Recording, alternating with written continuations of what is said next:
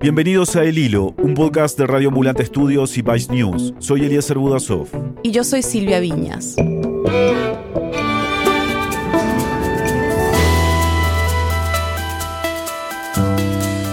El domingo pasado, 11 de julio, por primera vez en casi tres décadas, miles de cubanos tomaron las calles del país para exigir el fin de la dictadura. Es la primera vez que tantos cubanos salen a las calles de La Habana a protestar contra el gobierno desde el famoso maleconazo de 1994. Fue la situación hospitalaria, la escasez de medicamentos y la crisis por la pandemia el detonante de las protestas. Estas fueron interceptadas por las fuerzas de seguridad y brigadas de partidarios del gobierno, produciéndose enfrentamientos violentos y arrestos. Hoy, Cuba enfrenta su peor crisis en décadas. La escasez de medicinas y de comida, el avance del coronavirus y los apagones han desatado una ola de protestas inéditas en más de 50 ciudades de la isla. Pero el hartazgo que se ve en las calles ha generado un clamor por cambios mucho más profundos. Es 16 de julio de 2021.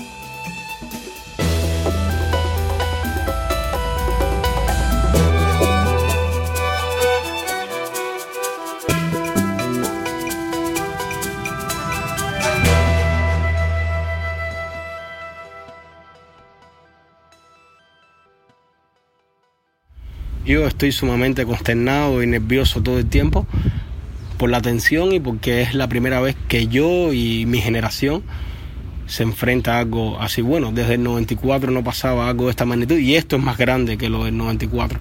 Entonces eh, no he vivido nada así. Abraham Jiménez Senoa tenía solo seis años en 1994, la última vez que hubo protestas de este tipo en Cuba, en el llamado Maleconazo. En ese momento, la isla estaba en pleno periodo especial. Escaseaba la comida, faltaban medicinas, había apagones todo el tiempo. Hoy Abraham tiene 32 años, es periodista independiente y columnista del Washington Post y la revista Gato Pardo. Con un grupo de amigos fundó El Estornudo, una revista digital de periodismo narrativo. Hablamos con Abraham porque es uno de los pocos periodistas independientes que quedan hoy en la isla. Toda mi generación, esa generación de, con las que yo fundé El Estornudo, todos están en el exilio y y eso también desborda porque cada vez que pasa algo acá eh, me escriben 3.000 personas y es como no puedo escribir 19 notas al día y no puedo eh, porque yo soy una sola persona. Es una cosa totalmente... Abraham bromea sobre lo ocupado que está, pero ser periodista independiente lo pone en una posición muy peligrosa. Ha sido perseguido y acosado de manera sistemática durante años. Y vale la pena que hablemos sobre su experiencia antes de entrar en detalle en las manifestaciones de estos días, porque lo que ha vivido Abraham refleja una de las tantas razones por las que se protestan las calles de Cuba, la represión. La represión que enfrentan los que se atreven a criticar, a cuestionar al régimen o simplemente a documentar lo que está pasando en la isla. Su experiencia como periodista revela también una de las razones que hicieron posible esta manifestación, la llegada de Internet. Ok, entonces, primero la historia de Abraham. Cuenta que cuando fundó el estornudo en el 2016, Cuba era otro país. El acceso a Internet estaba creciendo. En ese momento la única manera de conectarse en Cuba era acudiendo a las pocas plazas públicas que había en el país, ahí bajo el sol, bajo la lluvia, sentado en el piso, la rama de un árbol, trabajar y conectarse. Todo fue felicidad hasta que, digamos, de alguna manera el régimen nos identificó. Se acuerda muy bien de la primera vez que lo detuvieron en el 2016. Ingenuo, yo hasta ese momento justamente pensaba que, que toda esa, digamos, todo eso que se hablaba de la represión, de los interrogatorios, de los secuestros express y tal, todo eso era un fantasma. Hasta que me llamaron un día de un número desconocido y un carro sin chapa me secuestró me quitaron mi laptop, me quitaron mi teléfono y me metieron en un cuarto de interrogatorio a un frío tremendo durante 11 horas. Y ahí yo me di cuenta, como sabían toda mi vida, que me perseguían, que me tenían mi teléfono identificado, porque me dijeron justamente cosas que no tenían otra manera de saber, cosas reales de mi vida privada, no tenían otra manera que saberlos, si no es que alguien cercano a mí se los dijo o eh, interviniendo en mis comunicaciones. Eso fue solo el comienzo. A partir de ahí lo que me ha pasado ha sido tremendo. Eh, me han llevado a interrogatorio, incluso me han llegado a desnudar, me han transportado con esposas y con la cabeza abajo, eh, empujándome hacia abajo, hacia lugares donde ni siquiera yo sé dónde estoy, me han dado como vueltas Pero sobre todo lo peor ha sido porque esto, digamos, uno lo asume con la responsabilidad profesional, ¿no? Cuando uno da este paso en países como Cuba sabe que van a pasar cosas de ese tipo y de alguna manera, si bien eso no te quita el temor, te prepara, ¿no? Para enfrentar escenas de este tipo, pero uno no está preparado para que, digamos, tu gente le pase cosas así. Tu gente, es decir, tu familia. En el caso de Abraham, de pronto a su madre, que llevaba más de 20 años en su trabajo, la despidieron se quedó sin trabajo. A mi hermana la sentaron en su centro laboral también y le, empezaron a leer eh, las cosas que yo escribía y le exigieron que para seguir en ese trabajo tenía que romper relaciones conmigo. Durante un tiempo las rompió. A mi padre lo llevaron a interrogatorio, a un amigo del barrio lo metieron en un calabozo. A mi pareja, cuando estaba embarazada, la asediaron, la acosaban, la, la hostigaban en las redes sociales, a su suegra. Y eso es lo que más duele, porque como uno controla eso y cuando tú ves sufrir a las personas cercanas, es cuando más tú padeces eso. Lo más terrible es que Abraham no puede librarse de todo esto. Su nombre está en una lista de más de 200 personas que llaman regulados, que por razones políticas no pueden salir del país. Entonces, Abraham sigue trabajando como periodista independiente, reportando para el mundo lo que pasa en la isla, y en eso ha estado durante este estallido histórico. Pasemos entonces a la historia del momento. Las protestas empezaron en San Antonio de los Baños, al suroeste de La Habana, y en Palma Soriano, en Santiago de Cuba. Ambas son zonas rurales que para ese momento llevaban más de una semana con apagones diarios.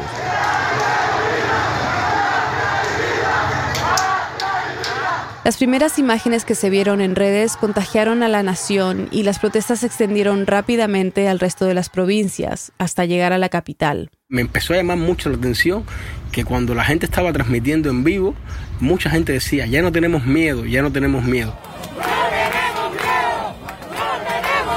Y eso habla mucho de, lo que ha sido y lo que es este país. Pero la gente, si bien también empezaba a llamar al régimen por su nombre, había muchos llamados de váyanse abajo la dictadura, básicamente la gente lo que está pidiendo es libertad, basta ya de represión y las cosas básicas que pueden pedir los seres humanos para vivir, que son medicamentos y comida. Abraham, ¿cómo está el ambiente en Cuba ahora mismo?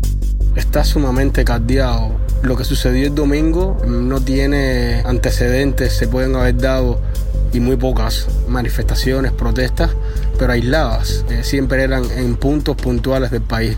Pero eh, a nivel nacional, que el país entero se levantara y saliera a las calles a exigirle al gobierno que por favor cambie las cosas, a pedirle libertad, eso nunca había pasado. Y eso es hijo de la grave situación en la que está Cuba hoy. Las protestas que comenzaron este domingo son el resultado de décadas de hartazgo de la población, y ese hartazgo parece haber llegado a un punto de inflexión durante la pandemia. En el último año, en Cuba se ha desencadenado la peor crisis económica que ha vivido el país desde la caída de la Unión Soviética. Las sanciones impuestas por Estados Unidos han afectado a la economía cubana desde los 60, y durante el gobierno de Donald Trump se frenó la apertura de intercambio que se había conseguido bajo la presidencia de Obama. Desde hace meses, casi todos los productos imaginables escasean y, debido al desabastecimiento, los cubanos deben hacer largas filas para encontrar los productos que necesitan en las tiendas. En los agros, en los mercados, en las tiendas, no hay comida. Eh, no hay comida. Es buscar un pan, encontrar un pan. Hoy en Cuba es un suplicio. Es decir, Cuba lleva meses en los que en este país, en las farmacias, no hay medicamentos. La semana pasada las autoridades cubanas anunciaron la aprobación de Abdala, una de las cinco vacunas desarrolladas en la isla contra el COVID-19. Pero a pesar de tener algo tan complicado y que en otros lados escasea como vacunas, en Cuba incluso se denuncia la falta de cosas tan sencillas como aspirinas. La gente se confunde porque, y sobre todo fuera de Cuba, porque ve, sí, eh, un país donde están desarrollando cinco vacunas contra el COVID-19, sí, pero tú vas a, la esquina y no hay un antibiótico. Porque justamente ese desarrollo biotecnológico que tiene Cuba es uno de sus estandartes para hacer política internacional. Y sí, buenísimo, genial hacer todas esas vacunas, desarrollarlas, ayudar a que la pandemia acabe, pero los poquísimos recursos se han destinado a eso y se han destinado a eso para luego utilizar como política exterior del país. Entonces, uno está viviendo sin poder comer, uno está viviendo sin poder medicarse si se enferma, uno está viviendo sin corriente eléctrica. Los apagones en Cuba se han hecho cada día más frecuentes y más largos. La isla depende en gran parte del petróleo extranjero para producir energía y desde que Venezuela, su mayor aliado en la región, disminuyó las cantidades de petróleo que le puede mandar, el servicio eléctrico en Cuba se ha visto fuertemente alterado. A la escasez de bienes y a los apagones hay que sumarle otro detonante, el rebrote de casos de coronavirus con récords de contagios casi diarios. Los días en que el país parecía haber controlado brillantemente la pandemia y reportaba unas pocas decenas de casos diarios quedaron atrás. El gobierno admite que se trata de una crisis sanitaria en la isla. Especialmente afectada está la provincia de Matanzas, que presenta actualmente el panorama epidemiológico más complejo del país. Este rebrote también ha hecho evidente el colapso de varios hospitales de la isla. Al cierre de este episodio se registraron casi 6.500 nuevos casos y 67 muertos. Había señales que hablaban de un descontento general nacional del país por todo lo que hemos hablado. Y sí, cada vez más, cada cosa que sucedía era más grande y era más fuerte es que antes de llegar a este punto crítico en la crisis económica y sanitaria que está viviendo Cuba, hubo algunos estallidos más pequeños pero muy importantes. Sucedió lo del movimiento San Isidro que conmovió a todo el país. El Movimiento San Isidro es una organización de artistas contestatarios que nació en Cuba en el 2018 para enfrentar el decreto 349 que era un decreto que básicamente lo que hacía era instaurar de manera oficial la censura en Cuba, la creación artística. Entonces varios artistas se reunieron para organizar encuentros, manifestaciones en contra de este decreto. Y luego se quedó el, el movimiento San Isidro creado. El movimiento no dejó de pelear contra ese decreto, pero además siguió haciendo acciones para impulsar el cambio de régimen en la isla.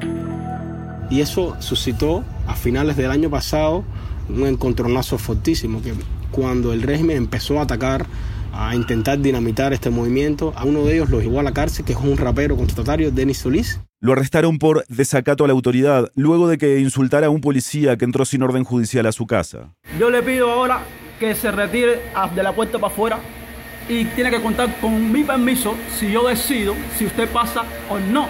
Y el movimiento San Isidro decide eh, iniciar una huelga de hambre y sed por la liberación de este miembro de ellos. Y nada, eso terminó con el régimen violando la sede del Movimiento San Isidro, llevándose a, todos los artistas, deteniéndolos, llevándolos a cárcel. No queremos usar la fuerza. Si la quieren usar, no, han usado. Si no, no estuvieran ahí. Ya no, misma, no, misma. Entonces no nos va a quedar otra alternativa, ustedes deciden. La ciudadanía, para entonces rescatar al movimiento San Isidro, nos citamos en frente del Ministerio de Cultura. De ahí salió el movimiento 27N, por la fecha de esa protesta, el 27 de noviembre del 2020 y ahí se produjo otro estallido donde montones de personas se pensionaron allí y donde varios actores, digamos, centristas tuvieron que mediar para calmar a él. Entonces esa es la génesis de estos dos movimientos que, digamos, llevan hoy la vanguardia de la sí, se podría decir, de la oposición en Cuba. En parte porque, como explicó Abraham, la oposición histórica cubana se ha quedado rezagada. Como que ya nadie les, hace como mucho caso y están completamente desfasados y son homófobos y son racistas y cada vez que abren la boca es para echarse un cubo de agua fría. Entonces, digamos que esa oposición histórica ya no existe. Y digamos que también eh, lo que ha sucedido es que la sociedad civil cubana ha crecido tanto que ya no importa, ya ni siquiera hace falta una oposición. Y esta sociedad civil tiene algo que ha cambiado a la isla. Otra ficha que ha generado toda esa torre de Babel es el Internet. Hasta hace apenas 13 años, cuando Fidel Castro gobernaba, el acceso a Internet estaba restringido en Cuba. Pero cuando tomó el poder su hermano Raúl, se abrió paso a una era de mayor conectividad todo esto que le estoy comentando, uno ha podido saberlo, el mundo ha podido saberlo justamente por Internet. Es decir, Internet le cambió la fisionomía a este país. Poco a poco, desde 2015 que ha empezado la gente a conectarse más, a acceder más a la red, ha significado un tiro en el pie para el régimen, porque se ha vuelto eh, su enemigo más feroz, a punto de que ha estallado el país y la principal medida es apagarlo y desconectarlo del mundo. Las manifestaciones comenzaron el domingo y los cortes de Internet también. Una medida represiva atribuida al régimen que hace muy difícil saber lo que pasa en la isla. Nosotros no tenemos más armas que una transmisión en vivo, que tuitear, que informar, esa ha sido de, alguna manera lo que eh, le ha virado la tortilla al régimen. No solo los periodistas independientes, la gente común ha empezado a transmitir en sus perfiles, en las redes sociales, su vida diaria. Para nadie es un secreto el gran problema de falta de comida que hay en Cuba, ¿no? Y vinimos a ver si conseguimos un poquito de jamón, aunque sea. Porque el dólar aquí en Cuba está que está subiendo mucho. Y esa vida es subversiva, es una vida que, que no es lo que cuenta medios oficiales cubanos, no es el discurso gubernamental de Cuba. Entonces es una vida disidente, es una vida subversiva y que el régimen no quiere que eso salga a la luz. Las redes sociales también se han convertido en un canal importante de protesta para artistas e intelectuales. Varios artistas cubanos que viven en el exilio se reunieron hace unos meses y compusieron una canción que se ha vuelto el himno de sublevación de este país, que es Patria y Vida. En la canción, los raperos cubanos Yotuel, de Semer Bueno, Michael Osorbo, El Funky y el dúo Gente de Zona desmontan un clásico lema revolucionario de Fidel Castro. ¡Patria o muerte! Y lo cambiaron a esto. La canción habla de cambio, habla de, del fin de la dictadura y empezó la gente a como todo reggaetón, a asumirlo y a cantarlo. Y a todo aquel que lo escuchara, que lo pusiera en su casa, que lo pusiera en un carro o en un altavoz, era llevado a, a cárcel, a interrogatorio, al punto que han censurado la canción. Pero ha llegado tan lejos que generó, digamos, una conexión con el mundo exterior. Después de su lanzamiento en febrero de este año, el tema superó el millón de reproducciones en YouTube en menos de tres días. En Cuba se volvió viral a tal punto que se convirtió en un himno para los que se oponen al régimen.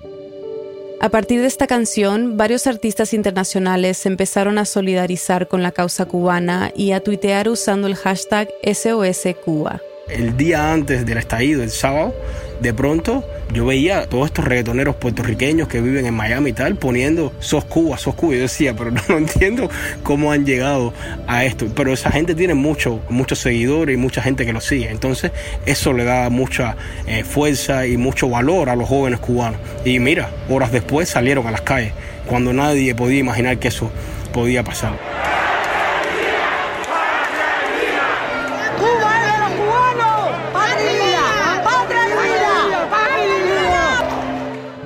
Después de la pausa, miles de cubanos toman las calles del país al grito de patria y vida. Ya volvemos. Si estás escuchando el hilo es porque quieres conectarte con América Latina y conocer nuestra región más a fondo. Bueno, entonces hay otro podcast que seguramente vas a querer conocer. Esto es Radio Ambulante desde NPR. Si no escuchaste nuestra temporada pasada, te perdiste grandes historias de tesoros perdidos. Bendiciones de lo alto, su primo Julio Ángel del Rosario. Somos millonarios, somos millonarios. De animales terroríficos. Y un amigo dijo, bueno, ya todo el pueblo está despierto desde anoche por el hombre lobo. Entonces fuimos en el bus desde el colegio hacia allá y en el camino vimos un chanchito negro en una pared y todos empezaron a decir que nos iban a matar en masa mientras cantábamos de encuentros celestiales. Siento que estoy tocando el cielo, estoy conociendo a Dios. De espíritus aventureros. Quería volar como Superman y siempre yo me gustaba subir a las paredes y saltar de las paredes. y muchas más. Estrenamos nueva temporada en septiembre, pero mientras tanto puedes escuchar nuestros archivos de casi 200 historias latinoamericanas en radioambulante.org o búscanos en Spotify o en tu aplicación favorita de podcasts. Estamos de vuelta en el hilo. Cuando empezó el polvorín y empezó a correrse por toda Cuba, por supuesto me cambié súper rápido y acá en La Habana yo vi que mucha gente empezó a decir vamos hacia el malecón, vamos hacia el malecón, porque malecón obviamente es uno de los símbolos de, de, este país, de la capital. Es donde se dio la última gran manifestación en el 94, la que mencionamos al comienzo del episodio. La gente empezó a ir hacia el malecón. Yo salí y no había transportes, ya me pasaban así a full, patrullas policiales, camiones con militares, furgonetas. Camino a San Malecón, empiezo a sentir como mucha gritería, mucha gritería en la esquina más céntrica del país, que es 23 y L, donde está el Instituto Cubano de Radio y Televisión. Y cuando llego ahí, hay un ómnibus abierto eh, montones de agentes vestidos de civil tirando a gente así por los aires hacia adentro. Gente que muchos yo no los conozco, están desaparecidos. Y un camión también lanzando así por los aires a las personas. Y era porque el movimiento 27N se había plantado en el Instituto Cubano de Radio y Televisión a exigir 15 minutos en la televisión cubana para hablarle al pueblo.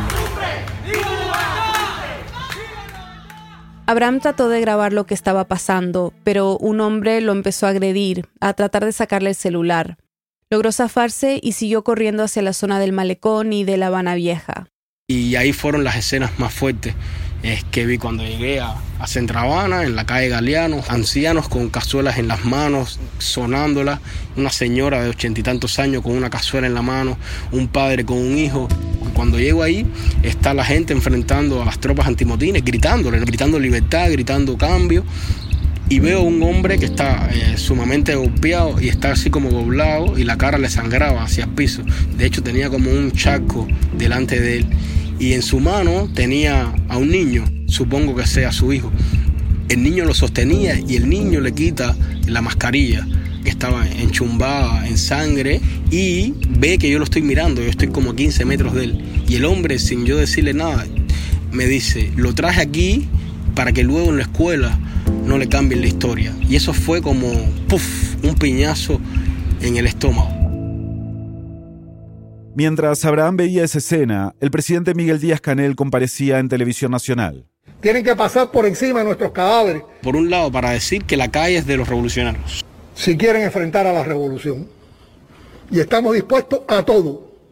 Y estaremos en las calles combatiendo. Por otro lado, que los revolucionarios salieran a la calle a enfrentar al pueblo enardecido.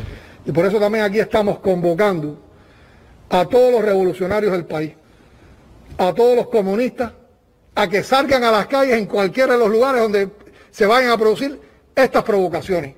Y sus seguidores lo hicieron.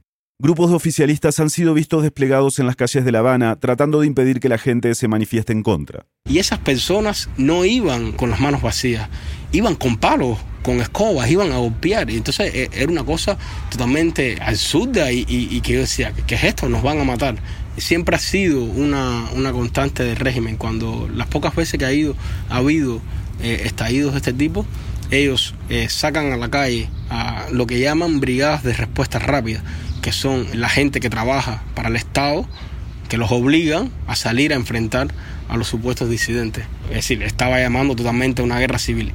Hasta el momento, el gobierno solo ha reconocido la muerte de una persona, Diubis Laurencio Tejeda, de 76 años, que murió durante un enfrentamiento entre manifestantes y fuerzas de seguridad. Las protestas, según medios locales, han dejado un número de heridos, desaparecidos y detenidos que aún se desconoce. El lunes por la mañana, decenas de personas se dirigieron a diferentes unidades policiales para exigir la liberación de sus familiares. Desde las, de las 3 y media de la tarde yo estoy aquí desde ayer. Ya hace ahorita 24 horas que estoy aquí y no sé nada de él. Metieron presa a la madre de mi hija, hacer. La metieron presa, le cagaron para hacer y hija tiene coronavirus. Uno no sabe la magnitud de lo que sucedió y de lo que está sucediendo. Y por la pandemia uno no puede salir de ciertas zonas del país y entonces uno no se puede conectar, no, no sabe lo que está ocurriendo. Y además el, país está totalmente militarizado. Prácticamente uno sale a la calle y lo único que ve son tropas especiales, policías, y estamos como de alguna manera amarrados. Entonces la magnitud real no se puede aún papar ni tener evidencia de ella. Y cuando uno sale a la calle lo que siente es eso, el temor, siente tensión de un gobierno que es capaz de hacer cualquier cosa como no había sucedido nada igual así en Cuba, tenía la incertidumbre de qué podría, podría pasar en un caso como este. Bueno, y pasó y respondieron como responden las dictaduras. Ese mismo lunes, Díaz Canel dio una rueda de prensa difundida en radio y televisión. Acusó a Estados Unidos de asfixiar económicamente a la isla con el fin de provocar estallidos sociales. Todos estos procesos que hemos tratado de enfrentar y de vencer ante una política de, asfixia económica para provocar estallidos sociales en el país, llevan efectos acumulativos. Y precisamente yo creo que hoy los problemas que tenemos tienen que ver con esos efectos acumulativos. ¿En qué crees que se diferencia Miguel Díaz Canel de los Castro? Primero hay que partir de que Miguel Díaz Canel es un burócrata y como todo burócrata no tiene decisión absoluta en ninguna. Es está comprobado que Raúl Castro eh, sigue eh, mandando en Cuba. De hecho, no porque yo tenga una fuente, una garganta profunda, me lo haya informado, sino porque justamente él mismo declaró que todas las decisiones importantes se las iba a consultar a Raúl Castro, una cosa que todos sabíamos, pero bueno, él la hizo pública.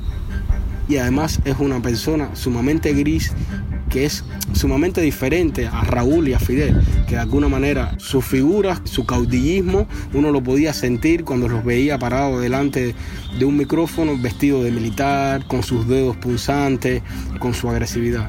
Este señor, para nada, no intimida, no, no genera, solo lo que genera es ineptitud y en un cierto sentido, hasta lástima.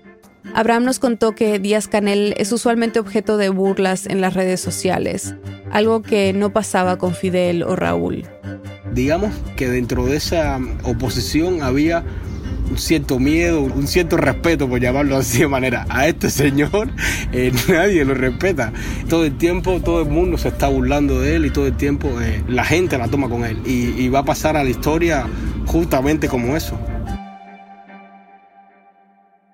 La presión popular ha dado un resultado. El miércoles, el gobierno cubano aprobó de urgencia una medida excepcional que autoriza que todos los viajeros que lleguen al país puedan llevar comida, productos de aseo y medicamentos. Pero Abraham nos contó que la represión, los cortes de Internet y el bloqueo de las redes sociales que han experimentado los cubanos desde las manifestaciones han hecho que el movimiento se entibie.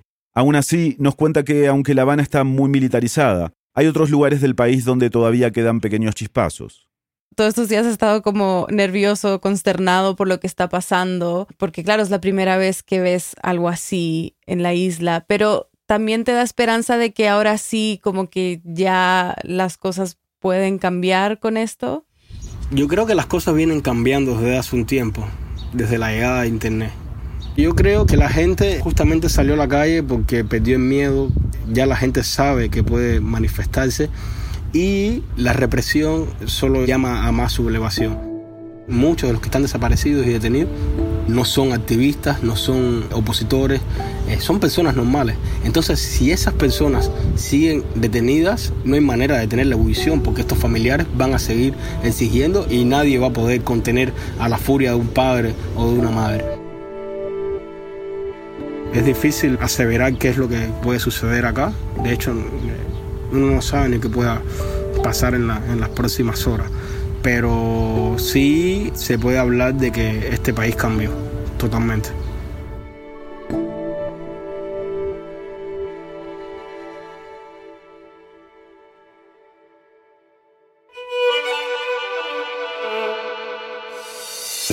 En el hilo somos Daniela Alarcón, Daniela Cruzat, Mariana Zúñiga, Elías González, Desiree Yepes, Inés Renique, Paola Leang, Xochil Fabiani, Carolina Guerrero.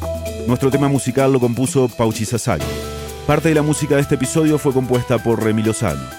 El hilo es un podcast de Radio Ambulante Estudios y Vice News. Queremos agradecer a quienes se han unido a De Ambulantes, nuestras membresías. Su contribución ha sido clave para consolidar el hilo y garantizar nuestra sostenibilidad a largo plazo. Todavía dependemos de miembros como ustedes para ser sostenibles. Si este podcast te enseña algo nuevo y te ayuda a entender mejor la noticia más apremiante de la semana, considera hacer una donación hoy. Súmate en elhilo.audio barra apóyanos. Gracias. Si quieres saber más sobre esta historia y todas las que cubrimos, suscríbete a nuestro boletín semanal. Todos los viernes mandamos el episodio acompañado de una serie de enlaces que te ayudarán a profundizar en el tema. Suscríbete en elhilo.audio slash boletín. Yo soy Elías Budasov. Y yo soy Silvia Viñas. Gracias por escuchar.